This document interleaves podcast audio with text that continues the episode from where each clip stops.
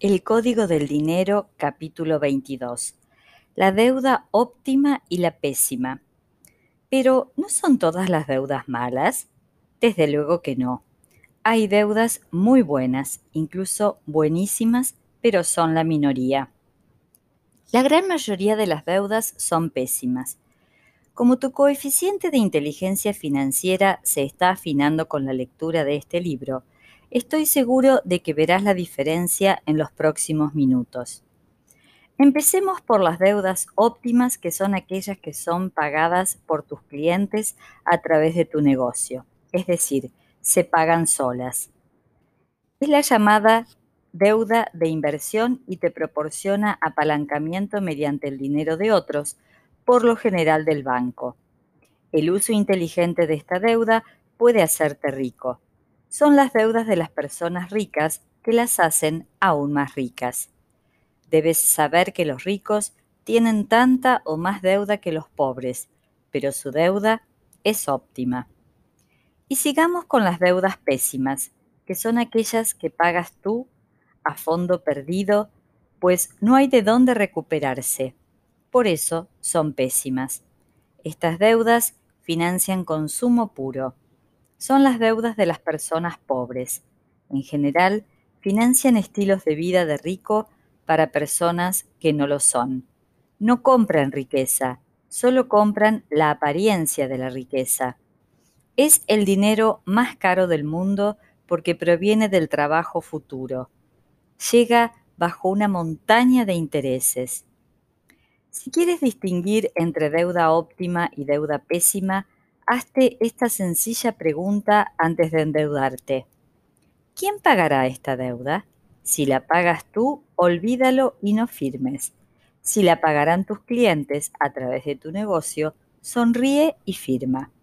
Sin embargo, aprender a utilizar la deuda como una palanca y crear riqueza es una habilidad financiera sofisticada y recomiendo mejor prescindir de la deuda para evitar malos mayores. El elevado índice de endeudamiento, tanto de estados como de particulares, es un síntoma de ignorancia financiera. Y lo que revela es que se compra más que lo que se vende y que se gasta más de lo que se ingresa. Y este comportamiento tiene un final previsible, crisis económica y quiebra financiera. ¿Qué hay de las hipotecas? Detesto las hipotecas duran demasiado tiempo en un mundo de cambios rápidos. Trataré de responder a la pregunta del millón. ¿Qué es mejor, alquilar o comprar? De la película Forrest Gump, no poseas nada si puedes servirte de ello. Alquila incluso tus zapatos si puedes. Búscala mañana mismo en tu videoclub, es muy instructiva. Los bancos lo saben Venden sus oficinas a inversores y después las alquilan para seguir trabajando en ellas. Las empresas lo saben. Venden sus naves y máquinas a la banca en operaciones del ISBAC para seguir usándolas. Los profesionales lo saben. Consiguen sus bienes de equipo en operaciones de renting financiero para usarlos y cambiarlos cuando lo precisen. ¿Y tú lo sabes?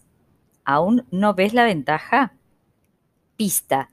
Si lo posees, tendrás que quedártelo y acarrear con ello toda la vida. Si lo alquilas, lo podrás sustituir o deshacerte de ello cuando te haga falta. Alquilar o comprar. La elección va por países. En países con mayor cultura financiera anglosajones, la proporción entre compra o alquiler se decanta por esta última. Son inteligentes financieramente y lo que ellos saben es, primero, la vivienda propia cuando es financiada no es un activo para ti, sí lo es para el banco que la financia, pero para quien paga una hipoteca su casa es un pasivo. Un activo, por definición, pone dinero en tu bolsillo y un pasivo te lo quita del bolsillo. ¿Puedes entender que endeudarse por la vivienda propia es adquirir un pasivo? 2. La vivienda financiada o no no es una inversión, no al menos cuando se compra. Podría serlo cuando se venda, si es que se gana un diferencial, Pero si es para uso propio, que nadie se engañe, es un gasto. Si un día se vende y se gana un diferencial, será una inversión. En cualquier caso, se sabrá entonces, no antes. Warren Buffett lo sabe, es el mayor inversionista del mundo y el segundo hombre más rico del planeta. ¿Invierte en su casa? No, lo hace en negocios. A pesar de su inmensa fortuna, vive en la misma casa del centro de Omaba que adquirió en 1958 por 31.500 dólares. Él sabe que la vivienda no es la inversión de quien vive en ella. El inversionista sabe que se trata de un gasto. Comprar una vivienda sale caro por los gastos. Una casa no es un activo, es un pasivo con pinta de activo. Cuando compras tu vivienda pierdes en ese momento el 10% del precio de compra, impuestos y gastos relacionados con la compra. Cuando la vendas tendrás que pagar más impuestos, el 15% de la plusvalía del inmueble o diferencia entre el valor de compra y el de venta. Ya ves que entre comprar y vender se va el 25%, la cuarta parte de su valor en impuestos que no se recuperan nunca. Pero aún más, se supone que cuando alguien va a comprar un piso dispone de unos ahorros para una entrada, 20% del valor, y para los impuestos, 10% del valor. ¿Qué es mejor? ¿Comprar tu vivienda hipotecándote y trabajar en un empleo para pagarla o deshacerte de tu empleo y con el dinero de la entrada y los gastos 30% del valor de la vivienda e invertirlo en tu propio negocio y vivir de alquilar. Lo asombroso es que casi todo el mundo hace lo contrario. Compra un pasivo y trabaja para una empresa y un banco durante toda la vida para poder pagarlo. Las hipotecas que se firman son de promedio a 30 años, algunas más, algunas menos. Eso significa que durante los primeros 10 años la carga de intereses en el recibo mensual es apabullante. El 90% es para pagar los intereses del banco. Imaginemos que pides una hipoteca de 100.000 euros a 30 años al 5%. Los intereses que pagarán serán de 93.000 euros, casi duplicas. Si subes el plazo y o el tipo de interés, casi triplicas. Si echas cálculos, acabas pagando casi tres veces lo que vale tu vivienda. ¿Pagarías el triple por un viaje o por un coche? Creo que no. Entonces, ¿cómo es que en la mayor compra de tu vida aceptas casi triplicar el pago? Caray, eso sí es trabajar duro para el banco. La idea de que hipotecarse en una vivienda es ruinoso puede no encajar con lo que sabes, pero este es un libro que te revela cómo ganar dinero, no cómo perderlo. ¿Significa lo anterior que comprar la vivienda propia es un error? No, si antes has creado un activo que te permita darte el lujo de pagarla al contado. Es decir, cuando ya has ganado el dinero para no hipotecarte. Recuerda, primero creas los flujos y luego te das los lujos. Siempre en este orden, nunca al revés. Hipotecarse debería ser lo extraordinario, no lo ordinario. ¿Llego tarde? ¿Ya te has hipotecado por 30 años? Veamos qué se puede hacer para pagarla en 15 años.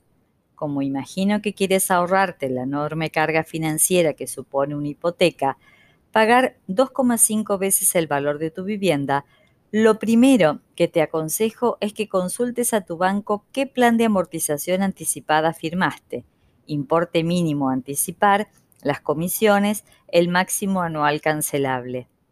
Una vez tengas esa información y sepas cuántos cientos de miles de euros te puedes ahorrar, ya tienes una motivación para pasar a la acción, anticipar cuotas con las pagas extras. Un mal consejero te dirá que no lo hagas, que te perderás la deducción fiscal por la vivienda, eso es como correr una carrera para ganar el diploma de participación en lugar de correr para ganar la primera medalla. La deducción fiscal es un premio de consolación cuando el mal ya está hecho. Es el chupa chups que le da el médico al niño, antes de pincharlo para que no llore. No, La deducción fiscal no es tu objetivo. Tu objetivo es que te ahorres cientos de miles de euros en intereses. Te puedes retirar cuanto antes y con una buena posición económica. Me gustaría hablarte de las tarjetas de crédito. Financian gastos irrecuperables que es mejor pagar al contado. Viajes, cenas, pantallas de TV planas y no inversiones en activos con un retorno. Es decir, crean deuda pésima. Mi sugerencia es que no las uses, salvo para emergencias o compras por Internet. No es una buena idea regalarle una a tu hijo adolescente. ¿Te parece correcto convertirle en experto en gastar antes de que sepa lo que significa ganar? Lo inteligente es mantener solo una tarjeta con todo su saldo disponible y cancelar el resto de las tarjetas tienen cuotas anuales de mantenimiento bastante caras, caray. Pero lo peor viene ahora. El tipo de interés anual que aplican al pago aplazado ronda el 20%. Ya ves cómo una tarde de compras te puede salir muy cara. Entrar en una rueda de dispuestos de tus tarjetas que se amortizarán meses o años después de la tarde de compras. De las escrituras como esta tomo esta cita. El que toma prestado es siervo del hombre que hace el préstamo. Proverbios 22.7. Repite conmigo. No quiero trabajar para enriquecer a otros. No, no y no. Ni hablar del asunto.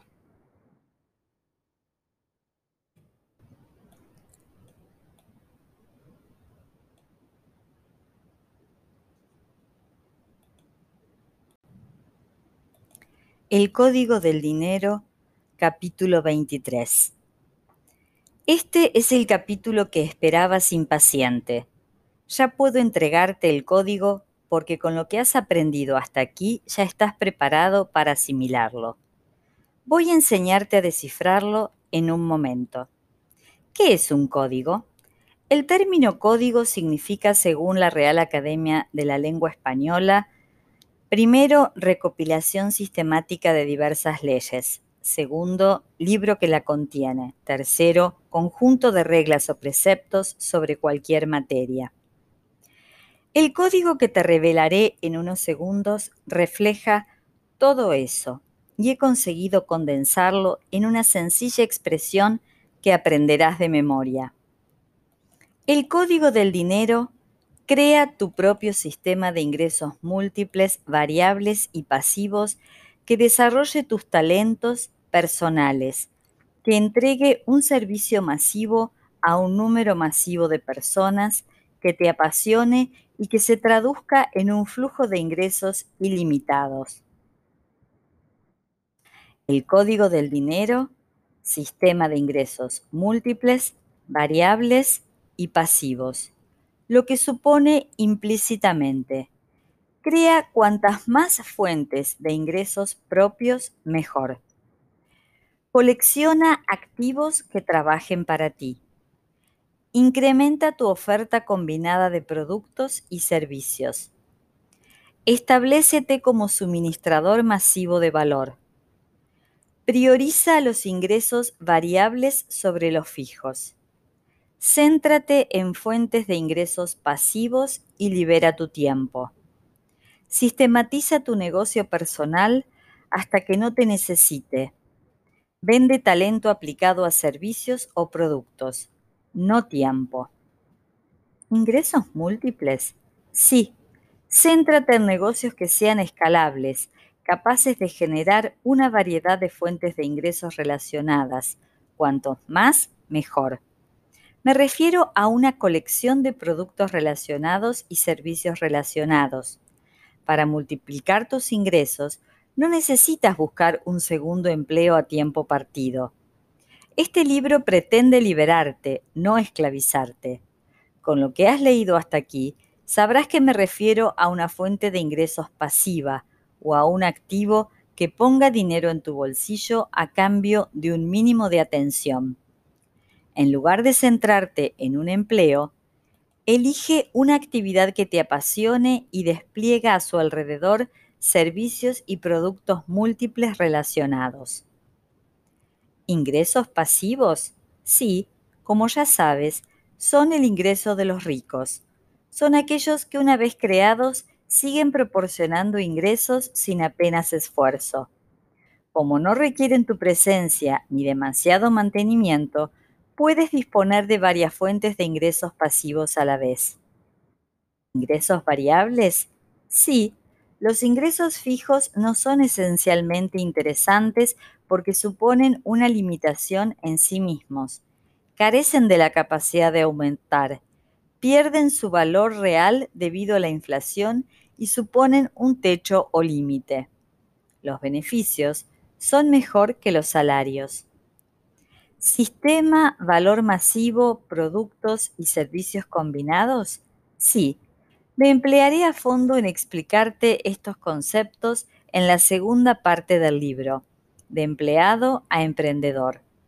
También puedes asistir a mis seminarios y lo haré gustoso en persona.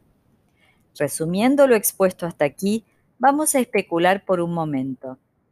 Imagina que posees varias fuentes de ingresos para prevenirte de que una de ellas se seque. Imagina que puedes fijar tu cifra de ingresos del próximo año. Imagina que algunas de tus fuentes de ingresos no te necesitan para seguir afluyendo.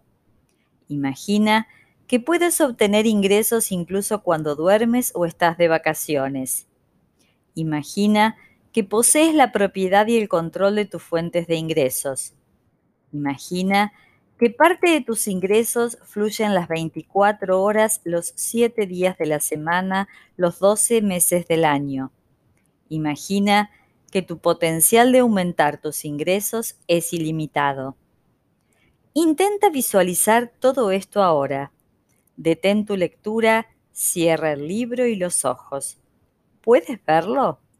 Pues bien, este libro tiene como propósito que pases de imaginarlo a experimentarlo y para conseguirlo te invito a leer, estudiar la segunda parte. En la primera parte, Libertad Financiera, has descodificado paradigmas erróneos sobre el modo de ingresar dinero y has aprendido a crear el estado mental y la actitud necesaria para abrirte a la prosperidad. Conociste los conceptos básicos que saben los inteligentes financieramente, además de recibir el código. En la segunda parte, de empleado a emprendedor, desarrollarás la aptitud para aplicar el código y así conseguir tu pasaporte a la prosperidad. He sintetizado en sus páginas mi experiencia profesional de años con estrategias probadas y técnicas para conquistar tu libertad financiera. Si estás interesado en diseñar un nuevo estilo de vida, sigue leyendo. Nos vemos en la segunda parte.